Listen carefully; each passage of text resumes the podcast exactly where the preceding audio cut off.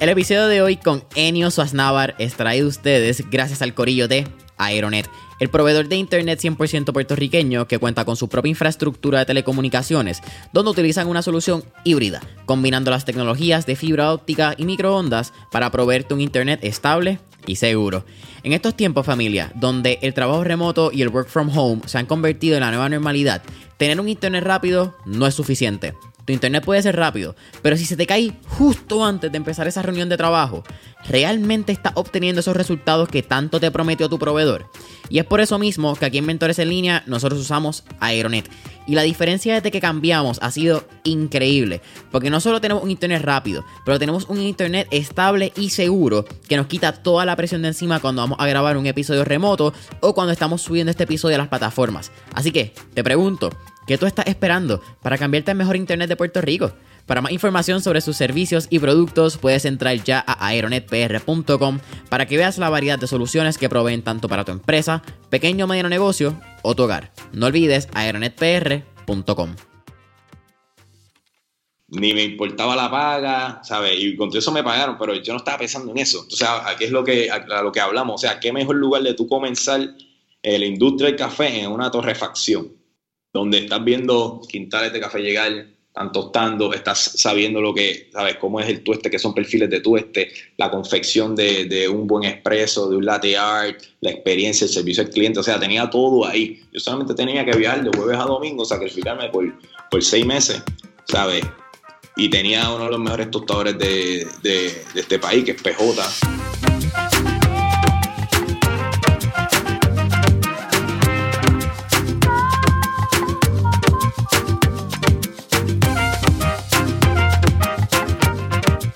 ¿Qué es la que hay familia? Mi nombre es Jason Ramos y bienvenidos a Mentores en Línea, un podcast donde hablamos con los empresarios e influencers responsables por las marcas más destacadas, para que así conozcas quiénes son tus mentores en línea.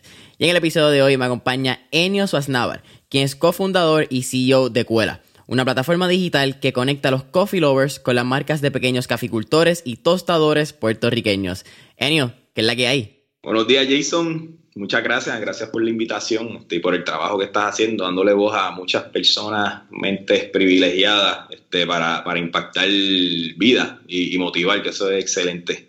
gracias a ti por, por, aceptar la invitación y yo creo que por el episodio que es, cabe mencionar, eh, voy a, fíjate, voy a hacerle, esta es la primera vez que lo hago, copiándome de la influencia que ustedes utilizaron en la campaña del año pasado, con cafecito en mano, a lo Peking Order. Creo que es una entrevista que vale la pena decirlo. good morning, good morning. Good morning, good morning. Mira, bro, estábamos ahí hablando en el pre-podcast session. Creo que tienes un background súper interesante. Hablamos un poquito de tu background como prospecto de pelota. Creo que eso habla mucho de la dedicación que tienes porque llegar a jugar a ese nivel hasta cuarto año es bien complicado. Hay tanta y tanta influencia alrededor. Pero lo que no hablamos de tus inicios es de dónde sale esa vena cafetera.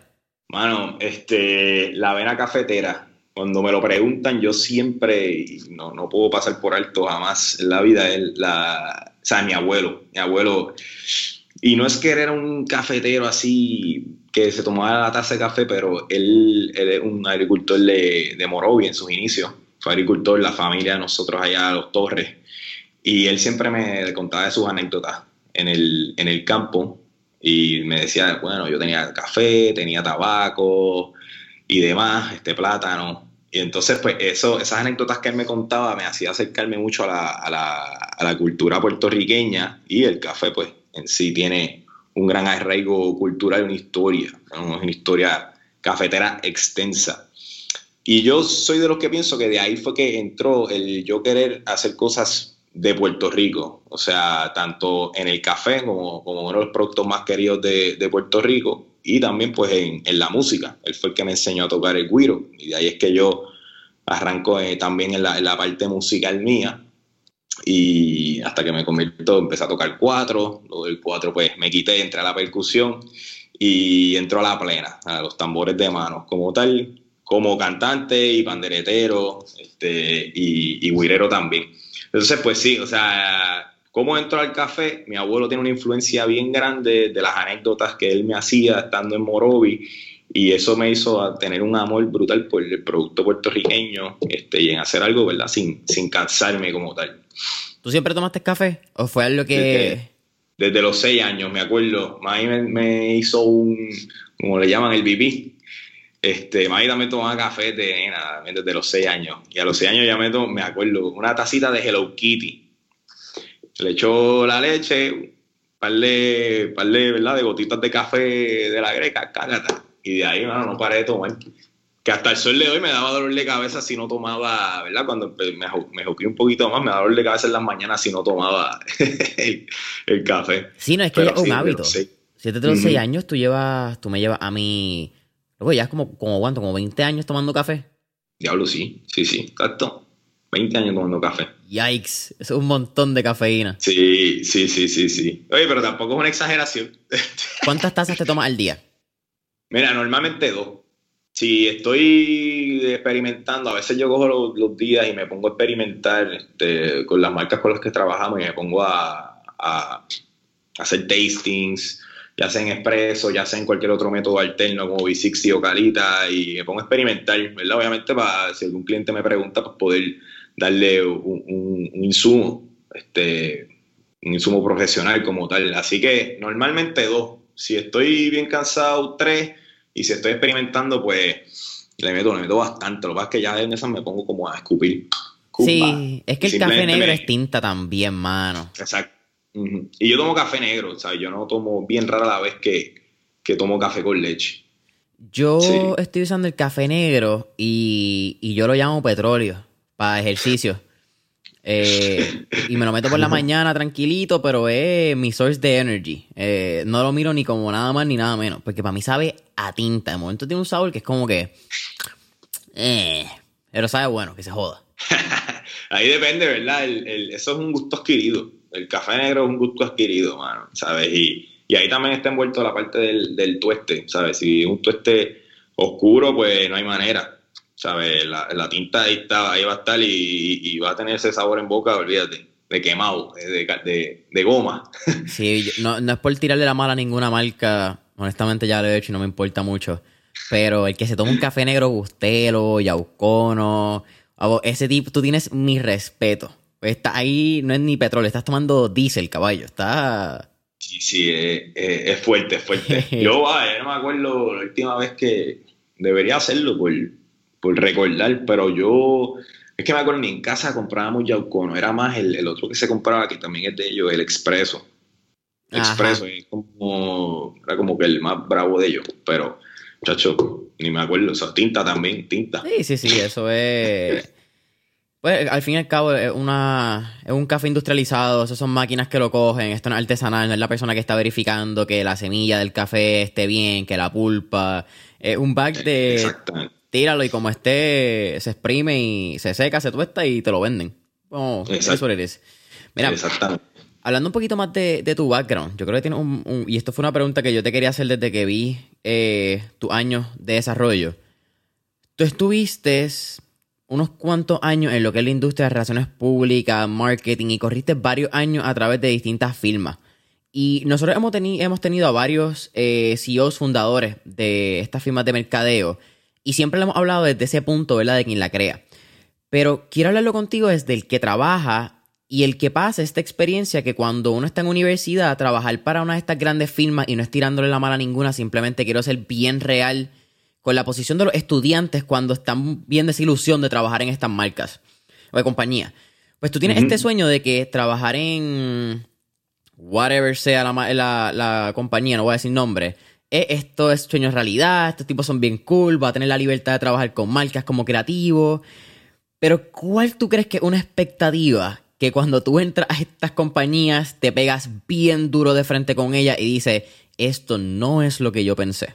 Chacho, pues mira, yo, hablo, mira, uno siempre quiere hacer el, uno siempre quiere hacer el, el internship, ¿verdad? Depende de la mentalidad, eso también está mucho en uno. Este, y ahí es como uno dice, como que el deporte ayuda mucho a, querer escalar y buscar nuevas oportunidades, estructurarse, la disciplina. Y pues, la mejora constante, mano. Exactamente. Y, y, cuando tú estás en, universidad, pues siempre los panas o amistades te dicen, mira, mano, hazte un, hazte un internet aquí. Y yo, pues dale. Entonces, esa motivación la tienes hasta que llegas, por lo menos en mi caso, hasta que llegas al primer día. de, del trabajo, o sea, de ese intern, ¿sabes? Que empiezas como a hacer los trabajos que nadie quiere hacer, o sea, hacer clipping, pasas página, sacas, pegas aquí, haces un reporte de lo que hicieron tal marca, bla, bla, bla, y tú ves, y tú ves que se, por más que tú busques oportunidades o hacer cosas distintas, este, terminas siendo monótono y es, y es parte de, o sea, es, parte de, tu, de tu desarrollo y que te des cuenta cómo es que se trabajan en, en, esta, agencia, que en el caso que te estoy hablando es una agencia multinacional, este, y, yo no cobré ni un peso ni nada, ¿sabes? Es como yo, estaba ahí, estudiante, iba tres veces a la, a la semana y era lo mismo todo el tiempo. Este, hacer purchase order, este, clipping, eh, doblar camisas para eventos, me acuerdo para un Día Nacional de la Salsa, me la envié un Día Nacional de la Salsa que, que, eso estuvo, wow, me lo gocé, me lo gocé porque yo soy, soy, soy cocolo y me gustó, pero si estuve de sol a sol, pendiente a que, la, a que las pautas estuvieran, estuvieran bien y, y todo eso fue, ¿sabes? Por, por querer en algún momento, ¿verdad? Porque uno estaba en segundo año, yo creo que era, por querer en algún momento ser un ejecutivo de cuenta. Este, y que yo pensaba que eso me iba a encantar y que eso es, ¿verdad? A base de lo que la sociedad te diga y te dice. Uno inconscientemente ya está como que, hermano, tengo, tengo que, no, tengo que estar aquí porque así yo hago feliz a la gente. Y, y la mía, y mi felicidad. ¿Sabes? Oye, que no quita que uno aprende un montón y es necesario pasar por eso. O sea, los internados que yo les recomiendo a todo el mundo que los hagan, aunque sea hasta gratis, porque es que te abre, ¿sabes? Ya pasaste de, ¿verdad? Ya pudiste ver todo esto que, que, estabas pensando que podía ser bueno, pues ya te diste cuenta, mira, esto no me encantó, pues déjame moverme. O sea, que te dio un empujón para tú hacer diferentes, diferentes cosas. Eso es bien interesante, Enio, porque tú acabas de mencionar, y yo te quería hacer la pregunta, porque yo creo que los internados, no sé si es, que si quizás en mi generación, yo creo que yo soy Z, pero yo soy Z eh, a punto de emanciparme por, por adulto y decirle, quédense ustedes con su ñe, ñe, ñe.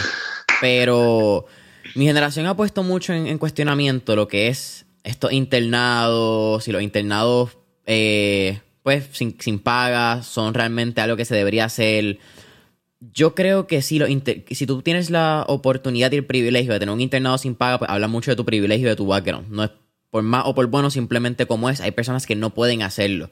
Pero sí a mí me molesta mucho que las personas piensen que porque es su primer trabajo en lo que ellos estudiaron, tienen que pagarle. Entonces la gente espera que por un internado te paguen. Pero tú, tú no me estás a mí dando ningún retorno en inversión, ni retorno en interacción, porque tú no sabes qué carajo estás haciendo. Pero entonces la gente espera que lo primero que ellos hagan sean buenos haciéndolo. Y que como esa es su primera vez, pues que te paguen. Y, y no es ni bueno ni malo, simplemente es como que necesito demasiados tick notes en la pared para poder tratar de entender cómo esa lógica funciona y ver cómo podemos hacerlo de una manera viable tanto para el estudiante que no tiene experiencia como para la marca que necesita un retorno de interacción, no simplemente una persona que no sepa qué hacer al frente porque le cuesta tiempo. Claro, claro, claro, claro. Sí, este, sí, definitivamente es como lo que dicen que está underestimated, como dice Gary Vee, el, tema del internship. Y, y yo todo lo he visto como yo, ¿sabes? Yo me pongo a analizar, ¿verdad? Y hago como una introspección. Y todo lo que yo, a donde yo voy, siempre siento que, que no voy a estar ahí, siempre sabía que no voy a estar ahí toda la vida, pero que le voy a sacar lo mejor, ¿sabes? Sé que esto me va a impulsar, me va a dar unas experiencias este, para ir a, al otro paso y siempre lo he visto como, como yo puedo aprender, como, como el, que me, el, que me dio el, el, el empleo a mí me está dando un valor, un valor tan así que, que, que para mí yo, no, yo ni lo, o sea, eso es lo más que vale, más allá de lo que me, lo que me estás pagando. Claro. ¿Sabes? Por, ¿verdad? No me quiero, sé que estamos en la parte de, de, de cuando estaba en agencia y eso, pero yo aprendí mucho este, con, con, Deliana Olmo, que fue a Dot Communications, yo aprendí un montón. En la parte de, sí, en la parte, en la parte de, de lo que es las redacciones y saber cómo vender información, porque yo me, yo me dediqué al Media Relations de marcas de belleza. Ah, no, que yo no sabía nada de, belleza y tenía que escribir este, notas de producto ¿sabes? De, de, contours y todas estas cosas. Y yo decía, bueno, ya, una vez me senté con Dale y dije, Dale, mano, no sé, cámbiame para cámbiame para licores porque ya yo no tengo más creatividad. Y ella me dijo, mira, yo un día, yo vendí hasta Dipen, ¿sabes? Como que va a decirme, mira, aguanta ahí, después bregamos, pero, ¿sabes? Te necesito ahí. Y, y, pues yo lo tomé así, como que, como que sé, ¿verdad? Dejándome llevar por ella como mentora de que esto en algún momento, pues, me iba, me iba a multiplicar. Y tan es así que en cuál a lo que yo me dedico realmente, ¿sabes? A escribir sobre, sobre el café, a estar en relaciones con los suplidores eh, y todos esos temas que son bien, son sensibles, son temas como que sensibles a la misma vez, ¿sabes? Saber tener la sensibilidad de escribirle un producto como café. Yo tuve que tener la sensibilidad de escribir un producto como, como ¿sabes? Como una nota de producto para cosas de belleza, para licores, que son industrias bien románticas. Y va de la mano con el café, que es una industria romántica también. Súper de acuerdo. Eh, sí. Y eso es algo bien lindo que tú acabas de mencionar. Hay una, hay una barrera de entrada al, café que, en mi opinión, tiene que ver 100% contigo. La barrera de entrada ni siquiera es del mercado. Bueno, el mercado obviamente te la requiere, pero si tú no tienes la pasión del café, tú mismo te vas a poner la barrera de entrada. Porque el café es algo que te tiene que apasionar, igual como los cigarros. Pues lo que, y, el, y el licor también, el que, el que es hardcore whisky fan, o de ronne, o de vino, ¿verdad? Que es otro tipo de licor. Son tipos que conocen, que yo nunca he entendido eso de olerlo. Yo todavía no puedo saber la, imagino que tú lo sabes, las notas del café. Puedo probarlo, como estamos hablando, de distintos cafés, puedo darme el sipi. No distingo todavía que si una nota más caramelo, más tierra, más, eh, se me hace difícil todavía. eso es bien importante. Y mano, tú acabas de. Para ir un poco y, darle, porque realmente dijiste muchas cosas muy buenas y, mencionó otra vez ahora de Eliana Olmo, creo que fue nuestro episodio como 20, como 32, creo que fue. Eh, sí, no, Deli. En un momento los episodios empezaron a pasar bien rápido y a mí se me olvidaron cuáles son todos. Eh, ese es problema de pandemia. Pero tú dejas en un momento ese mundo de, de relaciones públicas y ahí esa es la primera vez que tú empiezas a trabajar con el café. ¿Cómo pasa esa decisión? ¿Es una decisión que tú dices, sabes qué? Me jalté, fuck it, voy a hacer lo que es mi pasión? ¿O fue un proceso como que de buscar cómo hacíamos? Pues mira, este fue. Hubo un poquito de las dos. Este, y aquí, aquí yo le agradezco, ¿sabes? Igual Deli cuando, ¿verdad? Ojalá ya escuché, escuché el podcast, pero Deli me ayudó un montón y es algo que, chacho, olvídate, la tengo en, en un pedestal. Este, y también yendo, o sea, fue como un alofoque también, porque ya yo no estaba siendo feliz. En, y ahí, ahí entra el tema de la, ¿verdad? de la felicidad de uno, la autorrealización. Quiero estar yo en, en relaciones públicas toda mi vida, trabajando en una agencia. Eh, también estaba la, la, otra, que era cuando estaba en cuarto año de, de universidad, en Sagrado, que decía, Hacho, olvídate, si yo estoy ya trabajando ya casi un full time ahí en DOT, esto es lo que yo voy a hacer, pero la, era la negación a la, a la felicidad, ¿sabes? Esto es lo que yo voy a hacer, quizás maybe en un par de años me vaya y tenga mis clientes y qué sé yo, era como que esto es lo que estudié, esto es lo que voy a tener que quedarme a hacerlo por el resto de mi vida. Y la realidad es que no. Y entonces yo, estando trabajando, ya yo estaba pasando por eso, por esa, como que, tres, ¿qué hago? ¿Qué hago? Sé que en algún momento voy a dar el salto, ¿sabes? Y sabía que en ese año, que era en 2016, 2017 iba a dar el salto. Eh, y entro también en ese último año de universidad, estaba en Sagrado, eh, a coger clases con Javier Hernández, eh, profesor, era, una electiva, era una electiva, yo dije, olvídate, la, la cojo, porque no tenía más nada, y era de empresarismo. Y me empieza a hablar sobre business model, Canvas, ese tipo de dije, mira, hagan, tienen un montón de problemas ahí, olvídense, y empiecen a sacar soluciones tiren, olvídate, hagamos una, lista de 30, de, 30 problemas y ustedes le sacan una, solución, de ahí partimos una idea. Y decía, o sea, esto me empezó a cambiar la manera de, ver, o sea, o sea, uno puede crear algo y poder vivir de eso, o sea, monetizar, ¿sabes? Y, y entonces ya yo empiezo a, como que a querer esa vena emprendedora que siempre que veo a Javier por ahí, hicimos un, un, un hicimos iCorps junto del Grupo Guayacán, y siempre que lo veo por ahí se lo agradezco en el alma y le digo, mira, mano, tú, tú me, aparte que él es músico también, él es un emprendedor cultural. Este, Gracias a su libro. sí, emprendimiento creativo, de hecho sacó otro, ahora mismo no, no recuerdo, pero sí estuve, tengo el de emprendimiento creativo. Que es muy bueno, ¿sabes? Acá rato, o sea, este, tiene unos, insumos buenísimos. Eh, y siempre que lo veo, pues se lo digo. Este, tú me despertaste esta vena, que sé qué carajo, y, y de ahí, y de ahí para adelante, pues fue que yo empiezo también a visitar muchos coffee shops, este, y veo, está bien chévere, mano. O sea, el tema del café, ya empezaba a tomarme café así, así puya, este, lo empezaba como que a, ver algo distinto, y empecé a ver esa cultura del barista, de cómo confeccionaba una taza de café. Y, yo dije, ya, ya tenemos, algo, algo me estaba llamando, algo me estaba llamando la atención. No sé si me estoy yendo un poquito de la, de la pregunta, o sí, voy a seguir hablando. Estamos bien, sí, sí, sí. Es parte del este, podcast. Entonces, el salto de que doy, ¿verdad? Que me dijiste que si fue a los pues ya yo estaba viendo una, como unos cambios, este, que me estaban tocando la puerta, como que decir, ok, te tienes que, te tienes que mover, yo creo que está yendo por el lado que es. Entonces, el tema de la tendencia de los coffee shops fue algo que, que acompañado con esa clase de Javier Hernández, este, yo dije, hermano, algo se puede hacer aquí. Y empiezo a buscar maestría. O sea, una de las excusas también como que para decir voy a renunciar, este, fue también el hecho de quiero hacer, quiero tener un aire nuevo en mi vida. Y a mí yo siempre dice, yo siempre quise nuevamente volver a España, porque yo viví en el 2014 en Salamanca de, haciendo, haciendo internado. Y yo dije, quiero volver a España nuevamente, este, a, experimentar el mundo, a ver más todavía, ¿sabes? Como que recopilar data, data, data, información, información, vivir la vida. Y dije, y a la misma vez se me empezó a solicitar para Sevilla, no me aceptaron en Sevilla, era un programa de empresarismo que qué bueno que no me aceptaron porque estoy seguro que no me iban a dar la, misma educación que me dieron en la que me aceptaron, que fue la AE, con la Administración de Empresas de, de, Madrid, que ese año sacaron su primer, su primer grado de, de máster en emprendimiento e innovación.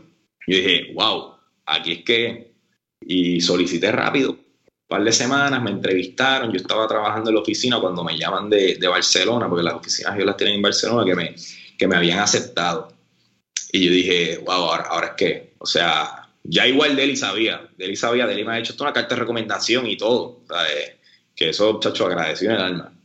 Y, y de ahí pues digo, o que me faltan seis meses, ya me aceptaron, yo me iba a ir en octubre, si no me equivoco, estamos hablando que eso era ya mayo, mitad de mayo, habíamos acabado el evento World Class, evento de, de licores súper bueno, pues, para los mixólogos más bravos allá de, Puerto Rico. Y, y, de ahí yo renuncio. Y entonces empiezo a tirar resumen, cogí una clase de, empecé a coger una clase, fue con mami de hecho, de barismo, en el Museo del Café en Ciales, de con Pichi, con PJ, son la gente de Don Pello, de Café Don Pello. Y, y ahí estaba con la instructora Cheimari Román. Llama a las primeras clases y empiezo a tirar resumen a diferentes coffee shops. Gusto, Abracadabra, Don Juan. Nadie me llamó, no tenía experiencia. Este, y, y, de momento, pues, o sea, ya yo todas estas había renunciado. Lo que me tocaba era ver si cogía un part-time o esperar a, a, irme, pero en verdad la idea era poder coger experiencia en, en la industria del café. Entonces, da sale una plaza para barista en el Museo del Café. Y yo, mira, no necesito ni experiencia. Este, me dijeron los muchachos, fue Mari, que iba a coger el, el, coffee shop para ese entonces. No necesito ni experiencia. Yo voy para la soltada, pues le dije, voy. Empecé a viajar hacia seis meses en lo, que, en lo que me iba para Madrid de jueves a domingo. Olvídate ni me importaba la paga, ¿sabes? Y con todo eso me pagaron, pero yo no estaba pensando en eso. Entonces, ¿a qué es lo que, a, lo que hablamos? O sea, ¿qué mejor lugar de tú comenzar eh, la industria del café en una torrefacción? Donde estás viendo quintales de café llegar, están tostando, estás sabiendo lo que, ¿sabes? Cómo es el tueste, que son perfiles de tueste, la confección de, de un buen expreso, de un latte art, la experiencia, el servicio al cliente, o sea, tenía todo ahí. Yo solamente tenía que viajar de jueves a domingo, sacrificarme por, por seis meses, ¿sabes? Y tenía uno de los mejores tostadores de, de, este país, que es PJ, ¿sabes? El tipo se dedican, ellos se dedican desde el 1934 a lo que es el tueste exclusivamente del café, o sea, una, una familia tradicional cafetera. Entonces yo decía, mano, o sea, esto, ¿sabes? ¿Qué más, qué más puedo pedir? O es esto, donde puedo entrar como que con más conocimiento, tener más experiencia, este, conocer caficultores, porque llegaban caficultores ahí en la semana, o quedarme en el área metro en, cualquier coffee shop, que son coffee shops buenos, pero que no iba a tener esa, esa, esa interacción de a lo que luego, ¿sabes? Para yo poder establecer un de negocio como, como Cuela en su momento. Tienes que entenderlo, toda la manufactura, ¿me entiendes? Y te digo, me parece súper cool porque estás mencionando la pasión. Eh, tú mencionas que, ok, mano, quizás te pagaban 7.50, 7.25, 8 pesos, whatever sea, ¿verdad? Y, y, está cabrón porque uno dice 8 pesos ahora y la gente tampoco está trabajando por 8 pesos. Eh, no estoy diciendo ni que es bueno ni malo ni que es suficiente, simplemente antes se quejaban de 7.25, ahora se quejan del 8. So it is what it is. Pero tú estás mencionando que era aprender, estabas buscando el insumo y era pasión lo que te estaba llevando. Yo creo que eso lo hace súper interesante porque es parte esencial aunque probablemente en ese momento ni Cuela no estaba en la cabeza, porque ahora vamos a llegar a ese proceso. Creo que Cuela pasa cuando en una clase de la maestría que ustedes están hablando, creo que es emprendimiento e innovación, que entonces este profesor les muestra lo que es emprendimiento eh, y negocios que son facilitadores. Creo que es la palabra correcta que ustedes usan. Sí, sí. vamos a llegar a eso. Eh, cuéntame, ¿cómo es esa primera ideación de Cuela? Ese primer modelo básico que ustedes dicen, wow, esto puede ser quizás un modelo económico cómo nace este corillo de cofundadores, de Gustavo, Carlito, y entonces nuestro servidor, Enio Sasnaver. pues sí, mira, pues el, ¿verdad? Ya habiéndome, me había ido de... Y, volviendo al tema rapidito, lo, de, lo del valor, o sea, eh, y para que tú veas que cómo, cómo yo le, le, encontré un valor, ¿sabes? A mi PJ me soltó hasta una ruta y todo, ¿sabes? Yo tenía hasta otro guiso más, aparte de ir a tirar café, tenía otro guiso más entregando café en el área metro de los clientes de él. Más yo empecé a coger mis clientes por el lado cerquita de casa, ¿sabes? Vendiendo café así de retail. Entonces, yo pensándolo, sin pensarlo, comencé a hacer un customer discovery y a validar que, que sí hay un mercado que le gusta el, el, café artesanal y también que se lo llegue a la casa, o sea, que le llegue a la casa. Y eso, ahora mismo yo pensando, ¿verdad? Haciendo ese análisis así de momento que fue un pequeño Customer Discovery. Pero nada, de ahí me voy, pasa María, este, sí que 2017 viene María, vino Irma primero, después viene María, y ahí 10 días después arranco, y ya Carlitos también había solicitado que yo le había dicho a Carlitos, Carlitos, vamos a, porque Carlitos estudió ciencia animal. Espérate, así que tú eh. pasas María aquí en Puerto Rico y a los 10 días tú te vas. Exactamente. Yo paso María en Puerto Rico, a los 10 días me voy. Ya estaba establecido. Bueno, por poco no me voy. ¿Qué, pasa por tu mente? Entonces, tú estás dejando a tu familia básicamente incomunicado, tu abuelo en Morovis, tu familia ya, nada pasando, ¿me entiendes? tú te vas y sabes que estás descomunicado quizás por un mes o dos meses. Sí, no, por lo menos ya, o sea, todo lo que es mi familia, la familia que está en Morovis, ya, ¿sabes? Ya todo es área, ¿sabes? Área metro, que en ese sentido, pues no hay problema. Este, y lo que, lo que ocurre, a mí, yo tenía una nostalgia brutal, o sea, a mí se me salían las lágrimas cuando, cuando se estaba acercando el día de irme. Carlitos es el que estaba más pendiente, mira, mano, este, puede que cambien el, el, pasaje, este, puede que no nos vayamos, como él estaba bien y yo estaba bien en la de, mano, ahora mismo ni me importa. Estaba en la mano. Eh, sí, sí, estaba en la mano, ahora mismo ni me importa, este, yo quería, me daba un sentimiento dejarlo, ¿sabes? Este, pero se, se, hizo, ¿verdad? Lo que se tenía que hacer y, y, me, y me fui, me fui a el 2 de, ¿cuándo fue? El 10 días pasaron, ah, en octubre, exacto, en octubre, el 1 o el 2 de octubre. Nos fuimos para allá, Carlito estaba estudiando ciencia animal, ese año él se gradúa. Y yo le había dicho, mira, ¿sabes qué vas a hacer? ¿Qué tienes pensado? Y él me decía, bueno, ahora mismo yo, no sé, lo único que tengo es para solicitar para el FDA porque, ¿sabes? Se animan a menos que te vayas a veterinaria, ¿sabes? Puedes hacer, hay varias oportunidades federales y qué sé yo, pero él no, no está, yo le dije, mira, yo voy a estudiar, yo voy a, mira este, este, esta maestría que conseguí, si te interesa, aquí está el link. Y él solicitó también como, como para mayo y, y salimos, y salimos y lo cogieron y ¡pum! Y nos fuimos para Madrid. Estando en Madrid, este, estudiamos lo que es pues, el emprendimiento e innovación y lo encontré súper interesante, ¿verdad? Volviendo al tema de lo de, la, de la semillita que me inculcó Javier Hernández, ya yo tenía una idea de lo que es el business model Canvas, de, o sea, yo estaba bien pumpeado. O sea, sabía que algo iba a pasar, algo íbamos a, sacar de, ahí. yo lo que tenía era, en la mente era hacer un coffee shop, cuando rápido, o sea, siempre que entré a la, a la industria del café quería tener algo. ¿Sabes? No era que iba a estar trabajando en un coffee, era quería tener algo, ¿sabes? Sabía que, podía ser un ente de cambio también, ¿sabes? Dentro de, de, las diferentes propuestas que hay en, en Puerto Rico. Y, y, nos fuimos a, a, la maestría, estábamos en una clase, ¿verdad? Eh, se llama Estrategia de Emprendimiento, se llama la clase. El profesor, excelente, mano, nos llevaba un montón de, de incubadoras, nos llevaba empresas como Adidas, Microsoft allá, para A3M nos llevó estuvo brutal para ver ¿verdad? todas estas cosas, lo último allá en Europa este, de, de innovación. Y, él empezó a hablar sobre empresas, industrias tradicionales, ¿sabes? De años, pero que todavía continúan vigentes y continúan haciendo innovaciones. ¿Sabes? Él empezó hablando de, de, la cerveza. Por ejemplo, allá en España, en Madrid, hay muchas cervecerías pequeñitas. Entonces, me da el ejemplo de 100 montaditos ¿Sabes? Porque ese montadito es, es, un, es, un, es, un, palo y se diferencia. ¿Sabes? El tipo, ellos te venden una, una cerveza bien barata, súper, súper fría y, con, y con unos montaditos baratos.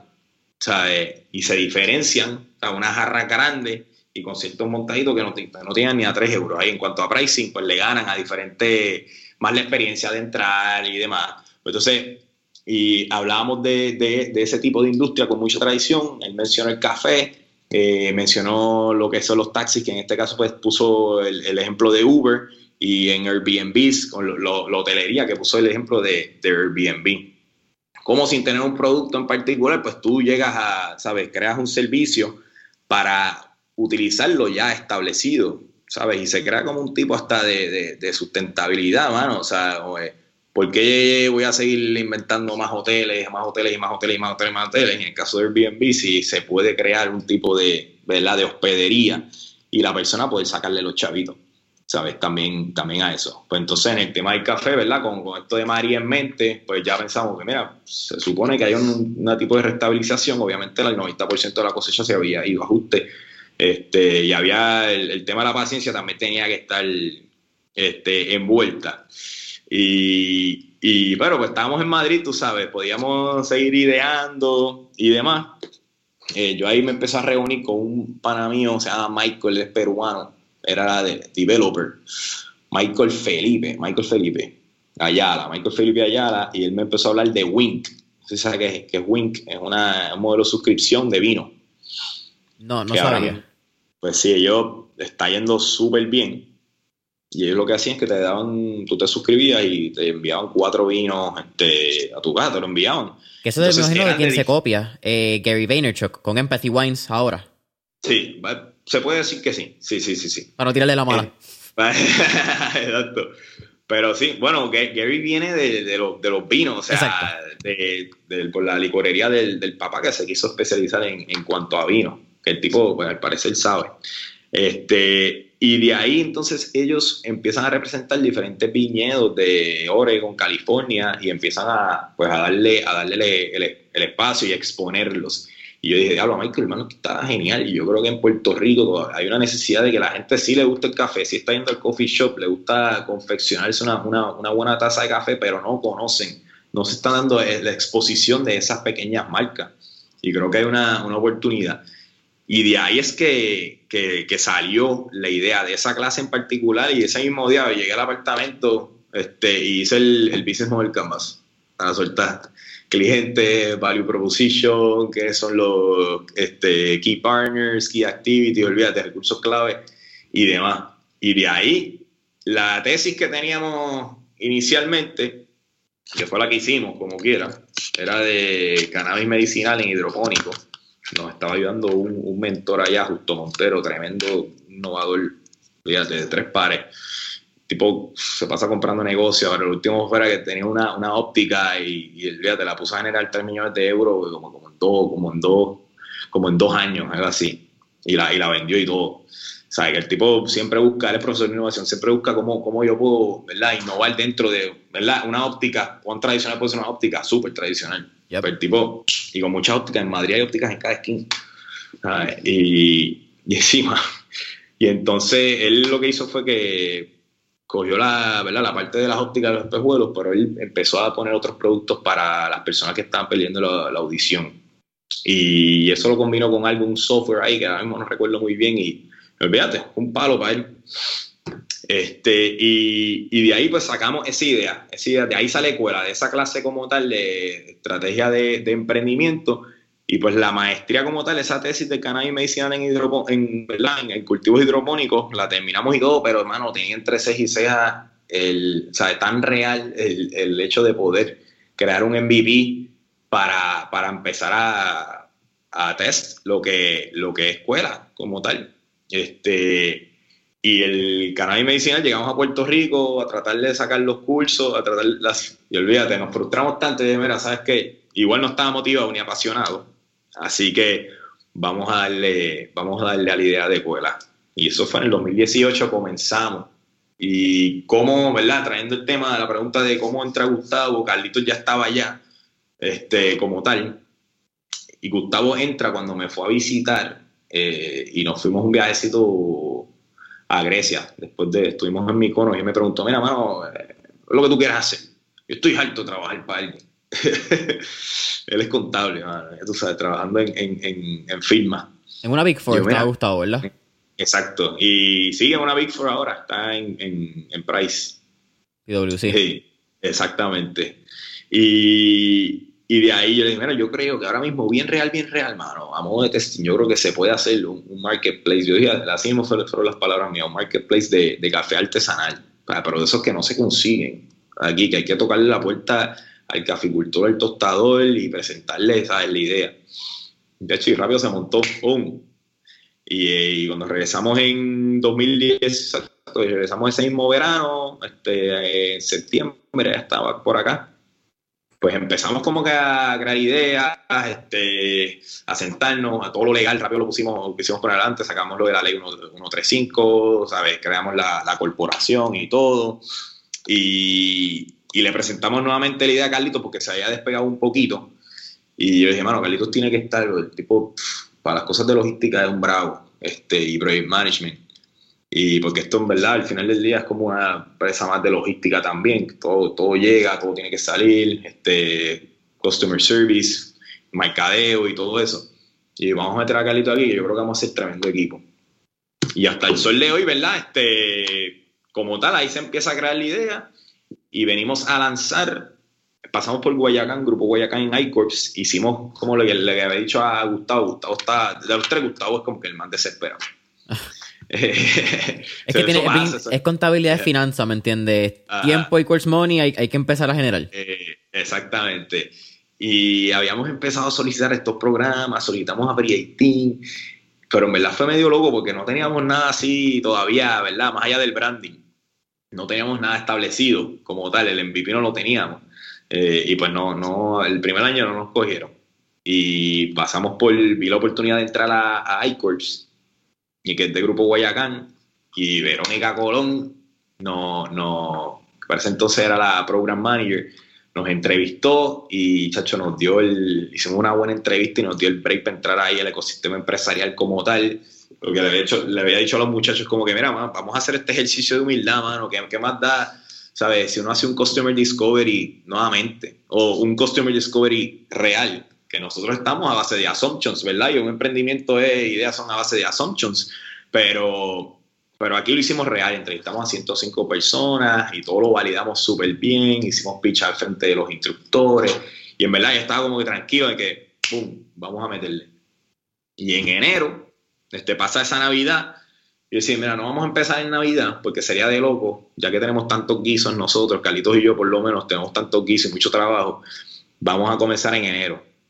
Vinieron los temblores, se tuvo que posponer un poquito. Eh, y ahí este, empezamos como en el 21 de enero empezamos el testing, cumpleaños de mi madre.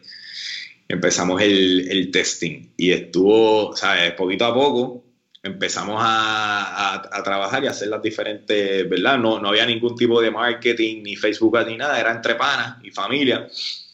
Y cuando cae la pandemia, pues ahí decidimos, ok, vamos, yo creo que hay una oportunidad, ¿verdad? Dentro de lo que es, ¿sabes? Dentro de lo malo de la pandemia, yo creo que el modelo de negocio sí estaba listo para, para comenzar a, a, operar a capacidad full.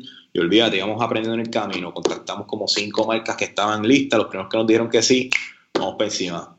Y empezamos a, a vender full full el 16 de marzo de 2020. Sí, ese fue el primer día, el primer lunes que cerró. Porque yo le he dicho para allá varias veces en el podcast, eh, fue bien loco, mi cumpleaños número 21 fue el jueves antes de que cerrara, o el 12. So fue, sí, es bien loco, fue... Pero pudiste gozar. Mano, eso es lo loco. Eh, ni siquiera gocé tanto. Ya para ese momento creo que había entrado el primer caso. Ya. Yo iba a viajar a Nueva York al principio de marzo de ese 2020. Y yo supone que me fuera como el 5 de marzo y como el 1 salió el primer caso en Nueva York. Y rápido que salió el primer caso, yo dije, fuck it, no hay break. Una ciudad como Nueva York, sucia, donde pasa tanto y tantos millones de personas. A mí me encanta Nueva York, déjame decir esto, estuve los otros días ahí otra vez, gracias a Dios.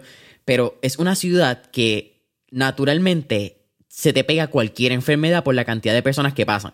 Con COVID y sin nadie sin saberlo, ¿me entiendes? Ese era pues, si hubiese ido, pues, no dudo que hubiese sido paciente cero o paciente, ¿me De los primeros en la isla. Esa es mi opinión. Eh, completamente la asumiendo, la presumiendo, porque nunca pasó, pero eres what it is. Eh, tengo dos preguntas bien puntuales que tú traíste, entonces, y creo que es súper cool para tarlas.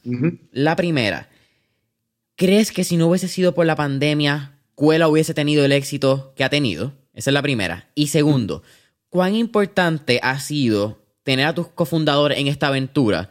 pero más mirándolo que como cofundadores y como tus amigos, como personas que pueden aportar y que complementan no solamente lo que tú conoces, pero también lo que tú desconoces. En este caso, para, por como tú estabas mencionando y un poquito, ¿verdad? Como que para que entiendan, tú eres, en mi opinión, tú eres como que el bien hipster de Corillo. Tú eres el que entiende el café, tú eres el que entiende la dinámica con los caficultores, con las torrefacciones. Tú eres el que tiene la relación ese, ese valor sentimental con el café. Gustavo es completamente finanzas, que todo esté corriendo lean, que todo esté corriendo contabilidad. Y entonces Carlito es un poco de logística, un poquito, aunque también tiene un background de marketing, que yo creo que eso lo complementan entre los tres. Pero cada cual sabe su rol y cada cual sabe en dónde meter el plato, en dónde meter la mano y cómo se pueden ayudar para que la máquina funcione.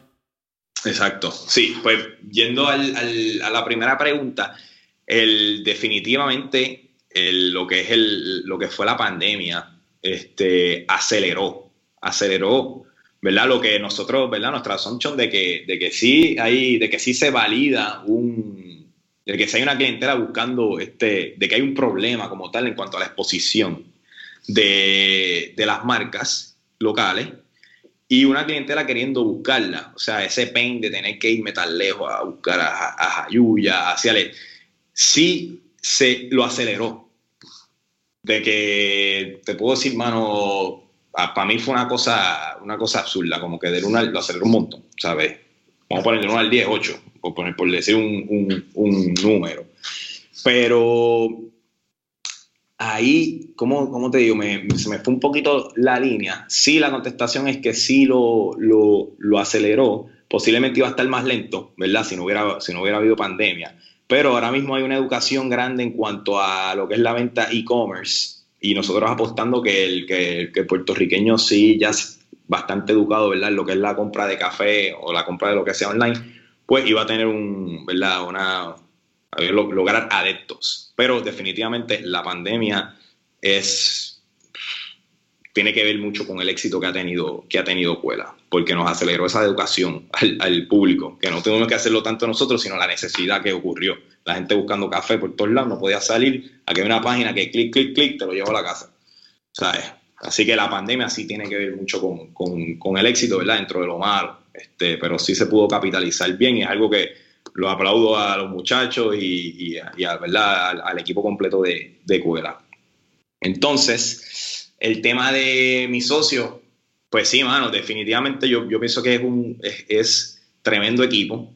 ¿Sabes? Como tú mencionaste, Gustavo tiene algo que, yo no tengo, Carlitos tiene otra, ¿sabes? Los tres nos complementamos. El tema de, el tema de, entre los tres manos, yo creo que yo soy el más bohemio como tal, este, el, de la idea, el, el pues, posiblemente el logo, el, pero el que también tiene la empatía con lo que está pasando en la industria del café y el que entiende y cómo Cuela puede ¿verdad? Ser, ser un ente que, que entiende y, empatiza con, con, estas pequeñas marcas y los lleva a otros mercados. Este, y sí Gustavo trae la parte corporativa bien brutal de, a, a lo que es escuela y que todo esté boom, corriendo by the book, pero también trae unas ideas muy buenas. Y es un tipo que ejecuta, pero, ¿sabes? Bravo, ejecutando como que, ¿sabes? Aquí, ¿sabes? Big Four, imagínate, pum, aquí hay que hacer, pum, pum, lo hacemos, ¿sabes? Que a veces es lo que quizás Carlitos y yo estamos como que este, viendo qué, qué hacemos, pues ya él como que está viendo algo que nosotros no vimos. Y viceversa también, Carlitos de momento es de los que menos habla, pero cuando va a hablar, todos nos, todos nos callamos. ¿sabes? Y hay un, y hay un respeto, ¿sabes? Y esa sinergia se siente bien. Nosotros nos llamamos como que el triángulo. Nosotros decimos como que cómo este triángulo puede este, seguir caminando, ¿verdad? Todos hacia, hacia, una misma, hacia una misma dirección. Y ahí es lo que he hablado nuevamente, lo del end in mind, ¿sabes? Y, y, y, tener ese mission statement bien, bien, bien claro. Y entonces las debilidades de cada uno, pues las fortalezas de otro las la complementa y viceversa. Y ha sido una experiencia bien bonita. Hemos tenido unos encontronazos como todos, pero hemos sido bien maduros al momento de, de no dejar que pasen las cosas. ¿Sabes? Eso de dejar dos o tres días que pasen y dejo pasar la semana y no le cante las verdades eh, es fuerte. Este, después es malo. Sí. pero que siempre hemos tenido ese, esa confianza esa confianza de decirnos las cosas y de, mira, esto no me gustó, aquello no me gustó, vamos a trabajarlo de esta manera, para, y se llega siempre a un, a un acuerdo. Y eso es lo bonito, lo bonito de, de lo que mencionaste, de, de, poder trabajar con amigos que, ¿verdad? Que hay una confianza ya de por medio. de eso es algo que, que yo trato con mi, tanto con mis relaciones cercanas familiares, con mis amistades y mis buenos amigos. Siempre que pasa una pendeja, yo trato de aclarar lo más rápido posible. Porque no hay necesidad, ¿me entiendes? Y, y, muchas veces eso no cae bien. De muchas veces el que, que, trae la cosa y lo trae rápido es como, chico, pero estás molesto. No, mano, es que si lo saco del medio rápido, nadie se jode, no pasa después, no explota, no lo sacamos en cara. Simplemente te lo digo de frente, te lo digo claro y se acabó. No es pelea. Simplemente te estoy diciendo que me incomodó, que muchas veces puede ser hasta un problema de comunicación. No, muchas veces no son cosas serias, por eso es que a mí me gusta sacarlas del problema. Porque un issue que puede ser así, le das cabeza por cuatro días y de momento es así de grande. Y es cero necesidad de hacerlo así. Mira, al inicio, ¿tuvieron algún tipo de rechazo o encontronazos con la industria, sabiendo la edad que ustedes tienen y la edad de la industria? Yo creo que es una industria predominantemente, sé yo, mayor, 60, 70, 80 años tienen la mayoría de los caficultores, torrefactores, a menos que hayan pasado por generación que yo creo que pasa bien poco. es una de las cosas que ya miro mucho de Rebeca Tienza y todo el corillo de Hacienda San Pedro que han sabido pasar un negocio generacional, evolucionándolo y manteniendo ese family core business a su máxima potencia. Sí, sí, sí, sí. Y eso es de las cosas, y por eso es que la, industria tiene mucha resiliencia, mano. ¿Sabes? O sea, vino un huracán María y, y aquí fueron bien pocos, por lo menos de los que tienen marca, que dijeron, no, esto no va quizás algunos caficultores, este, slash, más agricultores de todo un poquito, maybe se, se, quitaron, pero todo el que, ¿verdad? Tiene, tiene marcas como tal, era como que, boom, son, la mayoría son familias tradicionales de café y vamos para encima y hay que sembrar nuevamente. Entonces la resiliencia es una cosa bien, bien chévere de, dentro de, de la industria del café. En cuanto a, fíjate, no, yo no, no recibimos tengo que ser honesto, mano, yo no recibí así, no, no recibimos rechazo alguno como tal. Este, lo que sí te comento que era complicado este, explicarlo, explicar el tema de cómo yo voy a, y te presento algo que es intangible al momento, que yo te estoy diciendo, este, Jason, mira, tengo esta página, eh, estoy creando esta plataforma donde estoy buscando de diferentes mercados, ya sea aquí en Puerto Rico, sea en Estados Unidos, para poder mover tu café, este, y nada, yo, yo les hacía ese pitch, o sea, yo no tenía ni fecha de cuando estoy a comenzar, este, ni nada. Lo que sí es que lo que más me gustaba es que me escuchaban. O sea, me escuchaban este, y algunos me decían, mira, por temas de María no puedo proveerte café.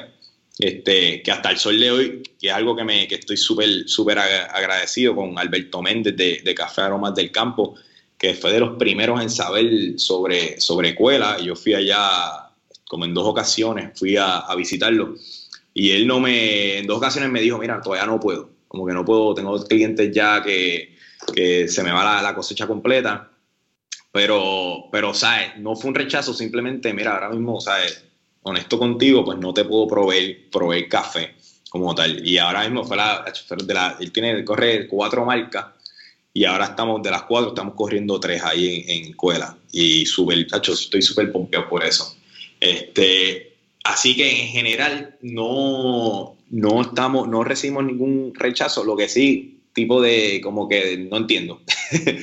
no entendía, no entendía cómo es que podemos trabajar la situación. Allá, allá pues nos dimos cuenta también que es como que decirle, en ocasiones tenemos que decirle, mira, queremos vender tu café.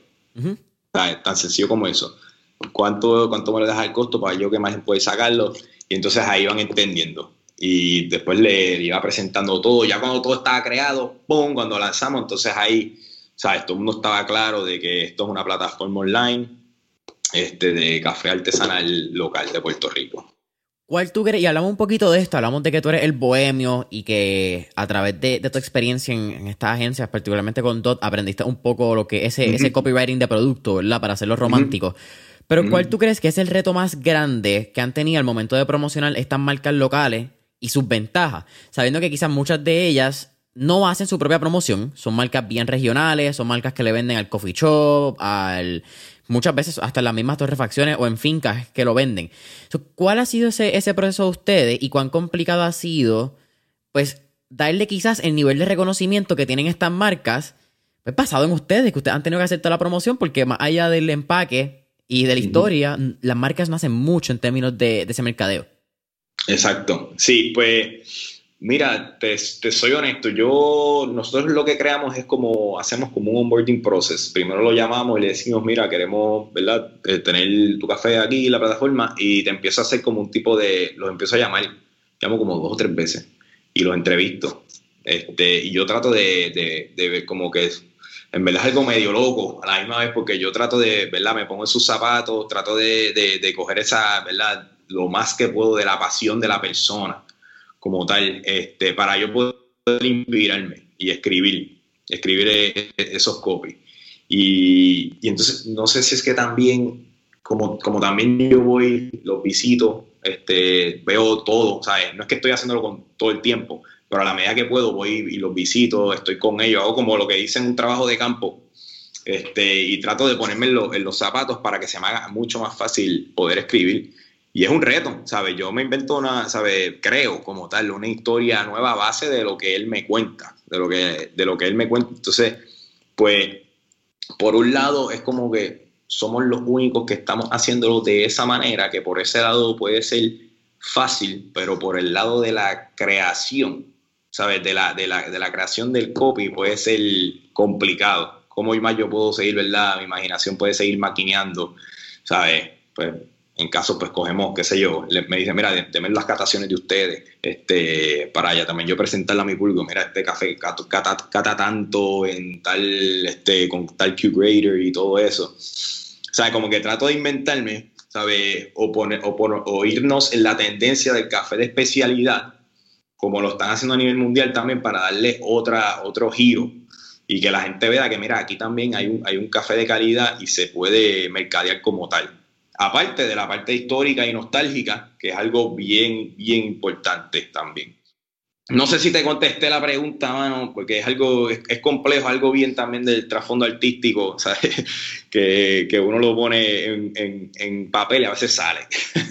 Sí, es, medio loco, ¿verdad? Porque cuando, cuando son cosas creativas que se pasan a físico, eh, es bien difícil explicarlo, porque tú estás pariendo algo que no es tangible, lo pones a tangible cuando es tangible que sale de tu boca, de tu pensamiento, como quieras llamarlo, de momento tiene otro tono, so, tienes que entonces volver a escribir dentro de eso, pero quizás no suena como en tu cabeza. El proceso creativo es bien particular y yo creo que cada cual lo describe. Es más, yo creo que es tan complicado de escribirlo que cuando uno trata de escribirlo suena más loco de lo que pensó. So, eh, Es medio complicado. Ya yo he tratado una o dos veces de decir y de momento en mi cabeza sale como que, ¿qué estupidez tú estás diciendo? Como que esto se entenderá.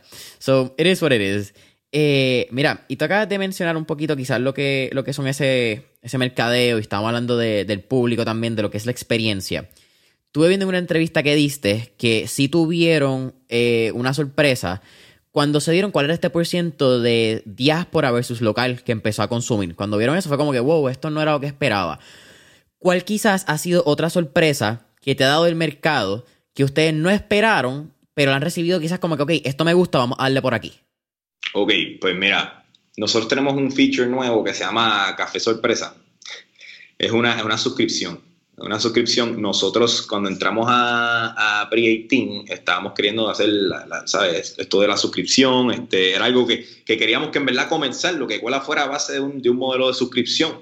Y realmente ahora mismo es un feature. Este, no es, la gente entra, hace mucho cross-selling, compran, compran. Que, by the way, eso también es una de las sorpresas. No sabíamos que la gente iba a querer entrar a hacer mucho cross-selling, o sea, comprar diferentes marcas, y eso pues ayuda al, al, ticket de venta, tú sabes, que, ese que, sea, exacto, sea mayor. Otra cosa fue que nosotros hicimos un, MVP, este, esto fue con, con, Eduardo Padial, nos ayudó mucho, que es de, los, de los managers de director de, de Pre-18, y nos dijo, mira, hagan como que un survey. Y nosotros hicimos un survey de los gustos, íbamos por catación de café, gustos, los gustos, y que la gente llenara. La gente llenaba el survey, esa información nos llegaba, era un Google Form, y nosotros le hacíamos la recomendación. Y se lo enviábamos, le comunicábamos, mira, te va a estar llegando una, una recomendación para que te suscribas a, a, ese café a través de un botón como que un recurring payment, tú sabes, te suscribas a través de, de, ese café. Y la gente no entendía. Y ahí me estuvo bien raro, perdón, que no me entendían. Yo decía, mira, siento como que hay un vacío, no sé qué hay que hacer. O sea, el funnel lo perdí. perdí en parte del proceso. Ajá, parte del proceso, porque no era automatizada ya al momento. Y yo dije, ¿sabes qué? Olvídate. Le dije a Gustavo, Gustavo fue el que creó todo eso. vamos a pedir números de teléfono. Pedir el número de teléfono antes de que, de que, de que hagan submit al, al form, para entonces yo poder llamarlos y hablar y Customer Discovery a ver qué, qué está pasando. Y fueron como 50, más de 50, que pusieron el número de teléfono y yo los llamé a todos. Y, y todos, todos cayeron bajo mano, no conozco los cafés, no sé ni lo que estoy llenando prácticamente, quiero probarlo. Random. Quiero que me llegue un café random. Y hubo mucho denominador común en esos 50. Y dije, pues muchachos, vamos a hacer, ahí entre ustedes, vamos a hacer, olvídate, café sorpresa, apagata. Antes de acabar el pre-18, creo, un par de semanas antes, creamos ese, ese café sorpresa. Y ya antes de irnos ya teníamos 50 suscriptores. Estamos hablando como en dos semanas ya teníamos 50 suscriptores. Sabes que estuvo dos, dos o tres semanas. Que ahí fue como que un aha moment de, ok, aquí la gente no conoce estos cafés y sí están queriendo conocerlos. They're willing to, to know these coffees, ¿sabes? Y, y eso me, nos llamó mucho la atención porque yo honestamente pensaba que un café sorpresa no iba a funcionar, una, una suscripción de café sorpresa pero acuérdate que yo, yo soy de los que me suscribí a mi Box y yo quería que un café en particular, ¿sabes? Con, una, con unos atributos. Y ahí me di cuenta que el público en Puerto Rico no, no está todavía, ¿verdad? Hay un proceso de educación en el cual primero quiero conocerlos, ¿verdad? Y, este, y esta parte del, de, lo novel, de la sorpresa, pues algo que, o sea, los estás educando solo. Simplemente te suscribes por 22 pesos con tu y el shipping y, y, todos los meses te está llegando cada dos semanas. Y eso fue como un aha moment para nosotros, como tal, en cuanto a la parte de, de, la, de la suscripción, mano. Definitivamente. Las suscripciones te dan, mano, eh, te ayudan a que el negocio pues realmente tenga una, una métrica bastante... Ay, ¿cuál es la palabra? Eh, foreseeable in, the future, no sé cómo decirlo en español, que puede ser proyectar, gracias. Que, eh, ah. si te da un modelo de, proyección un poco más estable, no es que sea el más seguro, porque igual, ¿me entiendes? Hiciste algo mal y dices, te pueden ir 50 personas en un día, se cansaron. No estamos diciendo que el modelo de, suscripción recurrente eh, es el, el Almighty, el que salva todo. Pero cuando tú puedes integrarlo en tu negocio como un add como tú dijiste, como un feature, pues puede ayudarte a que sea mucho más sostenible, mucho más rápido, porque pues sabes cuánto va a generar teóricamente si no pasa nada en el próximo mes y si estás creciendo X por ciento, pues sabes que el próximo mes tu ingreso va a crecer X por etcétera. un poquito te ayuda. Sí. Entonces, el tema de que me habías preguntado sobre el 70-30, que, ¿verdad? Yendo a esa parte, fue impresionante para nosotros, pero yo creo que ahí infectó pandemia también, este, de que nos dimos a conocer mucho más rápido aquí en Puerto Rico por el tema de la, de la necesidad. Y ahí atándolo con la pregunta de, ¿verdad? de la pandemia, que nos hizo crecer mucho más rápido, que si no hubiese sido por la pandemia, obviamente hubiese sido más, más el, proceso de crecimiento de, de cuero hubiese sido más, más, ¿verdad? más pequeño, más, más, más slow, es la palabra, Dios mío, en inglés. Es más, es más lento. es más lento, Dios mío, no me sale. Entonces, ese 70-30 se lo, se lo adjudico al, al, hecho de la pandemia, a la gente queriendo, ¿verdad? Desde la casa, ¿verdad? Porque era una necesidad comprar, comprar café. Entonces, el 30%, que es lo que queremos, ¿verdad? Poder revertir, ¿sabes? Que, que, que haya más gente en la diáspora que entonces el café sorpresa, hemos visto que hay muchos suscriptores de café sorpresa que están queriendo, que son, que son de la diáspora y están suscritos, ¿sabes? Y el tema de la nostalgia, ¿sabes? Que es un tema que es un motor de venta, ¿sabes? Que rápido te lo dicen. ¿Sabes? Es como que, ay, Dios mío, yo lo extraño. ¿Sabes? Es un, es un tema bien real. Sí, no, la nostalgia vende, la, la nostalgia es algo que también se ha puesto, en mi opinión, más allá, no nostalgia, fíjate, por país, déjame, cuando tú te vas que tú eres un, eh, eres parte de la diáspora, yo creo que esa es la palabra más fácil, un expat o whatever es el término en inglés, eh, es, otro tipo de nostalgia, porque hay una nostalgia bien trillada, que es la nostalgia de, del pasado. La nostalgia de los 80, los 70, los tiempos pasados fueron mejores. Esa, esa, nostalgia para mí es venta bullshit. Pero cuando tú eres un, un país de, de, Tú te fuiste, mano, hay unos elementos bien grandes de, de problema de identidad más que nada donde tú estás buscando cómo sentirte parte boricua otra vez, ¿me entiendes? Cómo, cómo, tú te arraigas a eso que te vio nacer y eso que tú te criaste y lo que tus abuelos te contaban y esa historia.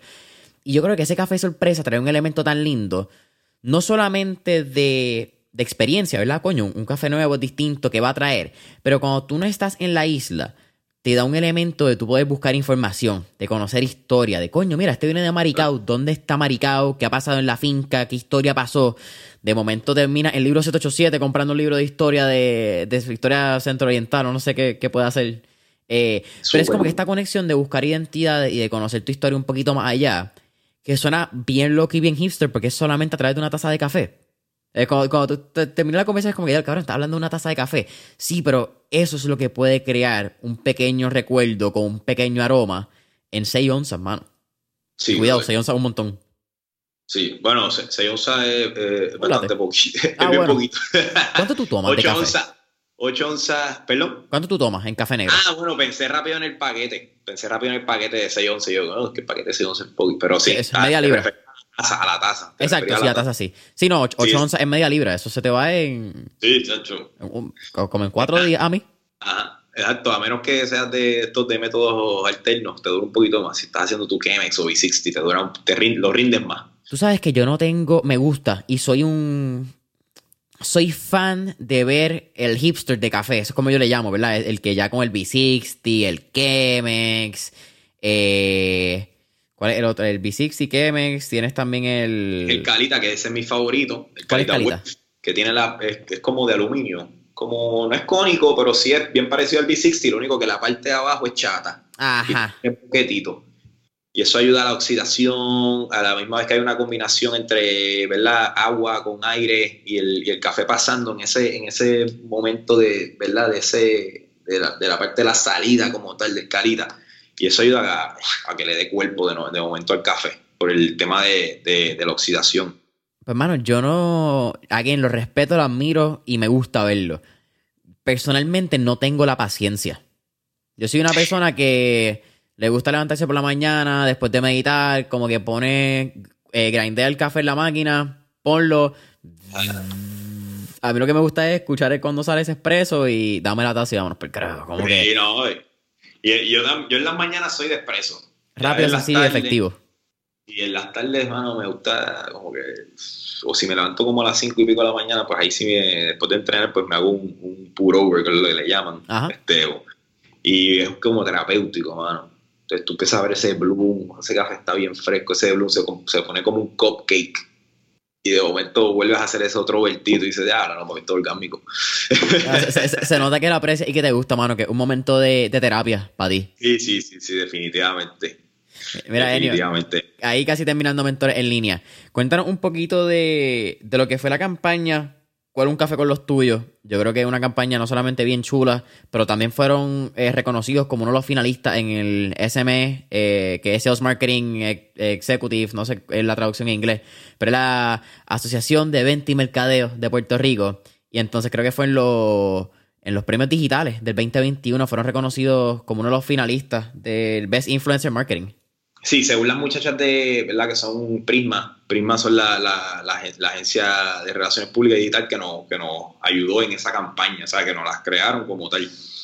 Que fue en la parte de influencers, se manejó de, de, influencer. Best influencer, use, marketing use, algo así. Sí, sí, sí, sí. Y estuvo, estuvo buenísimo, mano. Yo de las muchachas, a Desi y a, Kiara, súper agradecido porque crearon el, el, plan como tal. Este, y pues nosotros, ¿verdad? Con, con presupuesto de, de, de, startup, como después nosotros pues pudimos hacer la ejecución y, y también estuvimos de fondo, ¿verdad? En la parte de tras bastidores, la parte de la creación del video estuvo con nosotros y es la, nuestra creadora de, de digital, de diseño gráfico y fotos, que es Idalis Delgado, un excelente profesional, este, cineasta también, con Gabriel Torres, y ellos nos ayudaron en la parte de la creación del video, este, de cuál un café con los tuyos. Que la, la, idea era poder, ¿verdad? Habían dos elementos pasando eh, y continúan pasando, que era el tema de la pandemia. Yo me desconecté de mis seres queridos por, la pandemia, solamente te tengo aquí en, un, en, una, en una computadora o un teléfono y también el hecho de la, ¿verdad? De, la gran migración de la diáspora. Y entonces, pues el tema de cuál un café con los tuyos era eso, era volver a conectar a través del café, que es algo nostálgico que te hace sentir en casa, pues volver a conectar con tus familiares o, tu, o tus seres queridos. Y de ahí que sale pues la ideación del video, de que Idalit Delgado fue la que lo creó, súper brutal, los talentos que todos amistades, ¿verdad? Nos ayudaron en esa parte. Este, y de ahí salió algo súper mágico, mano, nos ayudó un montón. Eh, cayó justo con, con, Navidad, la parte de los influencers que se corrió justo con, con, Prisma, nos ayudó mucho a llevar ese mensaje este, de lo que es, ¿verdad? Como un café te puede conectar y a la misma vez pues crear esa, esa rueda de que todo el mundo se benefició, ¿sabes? Tanto el cliente final como nosotros, escuela, eh, llegar hasta el caficultor, ¿sabes? Y estuvo súper, súper bonito, súper bonito.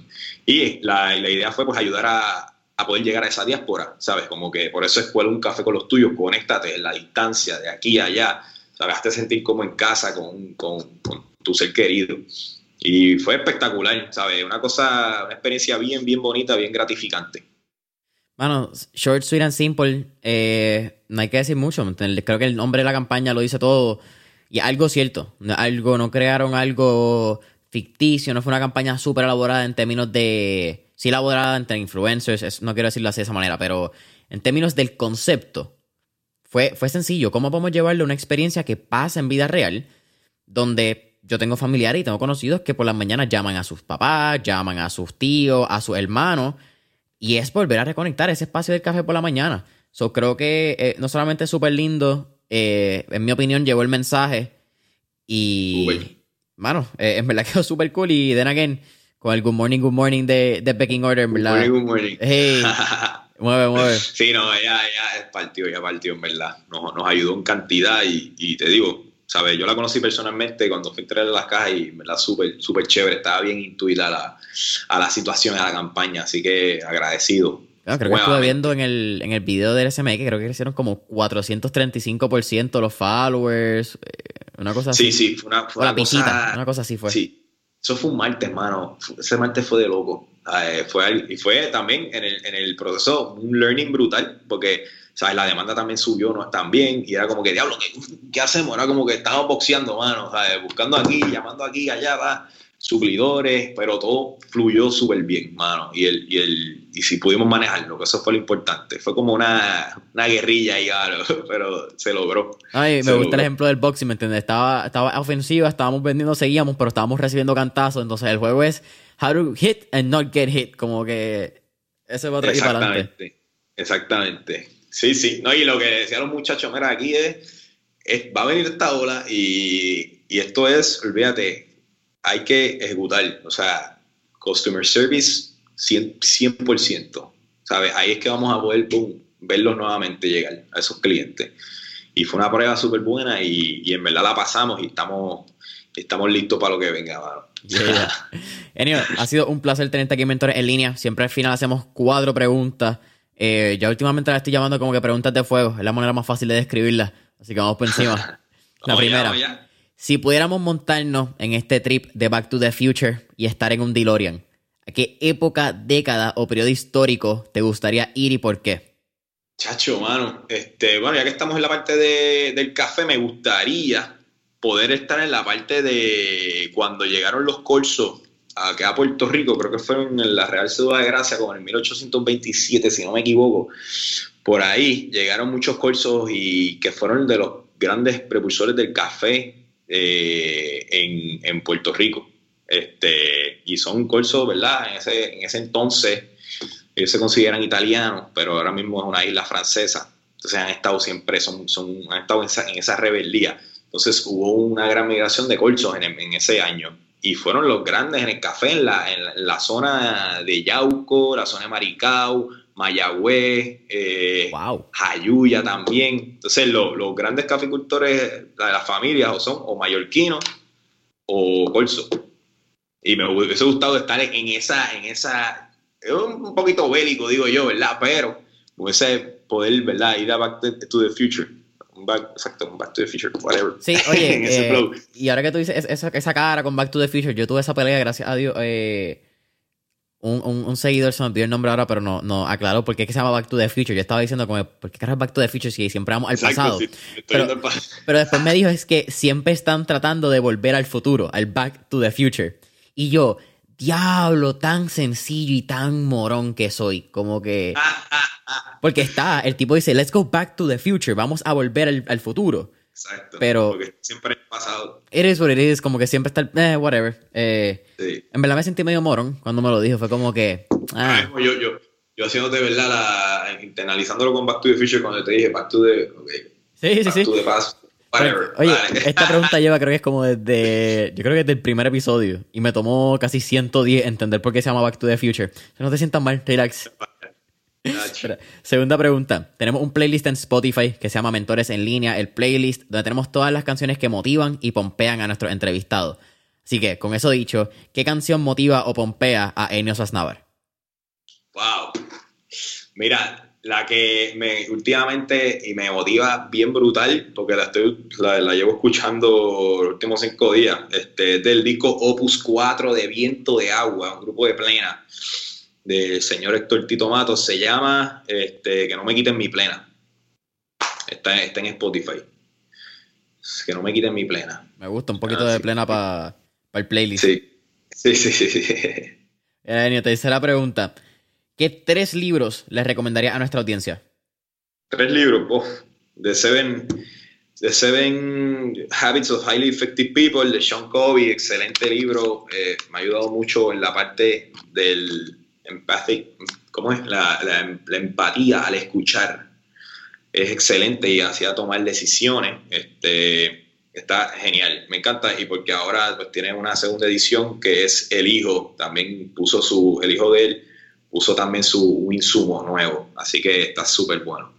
Entonces, uno de Lean Startup, que está buenísimo también, me lo he leído ya dos veces, eh, creo que es un, libro que siempre lo tienes que estar leyendo a cada rato, porque te ayuda a, si estás de momento no sabes qué hacer, eh, si tienes que pivotear o hacer algo, boom, cógete el libro este, de Eric Ries, Lean Startup Eric Ries, y, y dale una ojeadita porque te va a dar soluciones. Y el otro, que es buenísimo también, te puede frustrar un poco, pero, pero bueno, es el Zero to One de Peter Thiel. El mejor libro, en mi opinión. Excelente libro, excelente libro. Este, es un tipo bien, bien radical, o sea, no, es bien difícil hacer algo Zero to One, pero eso no te puede quitar para nada, ¿verdad? Tu, tu sueño y tu energía por crear algo. Este, así que te lo recomiendo. Ah, y si quieres poner un cuarto, Homo sapiens es una breve historia del, ¿verdad? del, del, humano, del, ser humano como tal desde hace 70.000 años. Creo que es súper bueno para que también entiendas, cada vez que estés hablando con alguien, puedas entender el, comportamiento del ser humano y, y así creas más empatía. yo, yo, menciono mucho la palabra empatía, como te has dado cuenta, pero es que me ayuda mucho a, a, a yo poder como que te entiendo, ahora como que entiéndeme a mí también. Sí, Mira, ser empático es súper importante, pero yo creo que también la palabra empatía mucha gente la utiliza sin realmente como que ponerle el peso que tiene. Y tú acabas de decirlo, mucha gente es como que, ah, pues dale, yo te entiendo. Pero eh, mucha gente es como que te entiendo, pero fuck you. Pero no, no, es entiéndeme y ponte en mis zapatos. Yo no te estoy pidiendo que, que me entiendas, que tú digas yo te entiendo. Es ponte en mis zapatos, desde mis zapatos y mi posición, cómo yo actúe. ¿Tú lo hubieses hecho de igual manera o cómo hubiese sido diferente si de alguna manera? Y entonces de ahí partimos. Pero la gente está al garete, usan la palabra empatía y es como que, ah, no, yo te entiendo, te tengo empatía, pero como quieras estar mal. Pues con la empatía. Exacto. Así mismo, hermano. ¿Sabes? Es algo, es algo bien poderoso siempre cuando ¿sabes? Lo, lo, lo sepas usar y te da el paz mental. Eso es importante, te da, te da paz mental al final del día. Así que, y te dejo con esta también, yours truly. Si quieres apuntarlo, yours truly, buenísimo. Eh, eh, te ayuda a, a tú reconocer tu auto, tu autenticidad. ¿Sabes? Cómo tú puedes trabajar con tú, siendo tú auténtico, siendo Jason, poder trabajar diferentes situaciones en la vida. Este, que uno pensaría, no, mano, esto, esto, lo estoy haciendo mal, esto lo estoy haciendo mal, pero, ¿sabes? No, es como que tú puedes ponerte diferentes sombreros, ¿sabes? Y vas a seguir siendo tú. Y por eso George Truly me, me encantó. ¿sabes? Ese sí no lo sabía, eso, eso va para la lista nueva. Sí, sí, está, está bueno. La autora se me, es, una, es, una, muchacha, se me olvida el nombre, pero si lo ves en George Truly, está el, el, el único libro así. Enio, cuarta y última pregunta. ¿Cuál sería tu último tip o recomendación para cualquier joven que quizás está pensando en emprender o está comenzando a emprender en estos momentos? Primero, este, la paciencia, mano. Wow, paciencia es una, una, gran virtud para cualquier emprendedor. No todo el tiempo te va a estar saliendo eh, las cosas, pero el end in mind, sabes que te lo había dicho también, el end in mind junto a, sabes, algo que te da paciencia.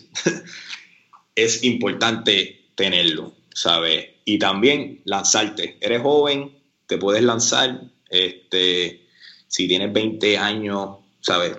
Puedes de momento cagarlas hasta los 30 años y como quieres eres joven, ¿sabes? No, no, no, no te vayas a frustrar por eso, ¿sabes? O sea que sí, tomar riesgo cuando eres joven es buenísimo, este, porque, pues hermano, no, que no tienes nada que probar, o sea, no, no, estás, no estás perdiendo, sí, se puede perder dinero y demás y eso, pero si una persona está bien preparada, no hay, ¿sabes? No hay por qué tenerle miedo al fracaso, ¿sabes? Vas a poder, vas a renacer nuevamente. Así que el end in mind y la paciencia y todo verlo como un problema que tiene una solución. Verlo así, vas a, vas a tener una paz mental bien chévere, ¿sabes? Boom. Enio, para, para, mí ha sido un absoluto placer tenerte aquí en Mentores en línea. Cuéntanos, ¿dónde podemos conseguirte en redes sociales si alguien quiere conectar contigo? ¿Y dónde pueden conseguir cuelas? Redes sociales, página web, oferta que tengas, promoción, zúmbala, sin vergüenza. Sí, pues mira, este, para mí personalmente estoy en Instagram como enio.andrés, en Facebook estoy como Enio Suaznavar Torre, me vas a, me vas a conseguir. LinkedIn también como Enio Suaznavar Torre, este, y en Cuela, a través de Cuela, en la dirección web escuela.coffee, Instagram cuela.coffee, Facebook cuela.coffee. Boom. Y ahora mismo tenemos una oferta de Día de Padre, que es un bundle. Este, sale después de Día de Padre. ah, perdón. Esto, sale después de Día de Padre. ok, pues entonces no se preocupen, mi gente. Ahora mismo cuela.coffee.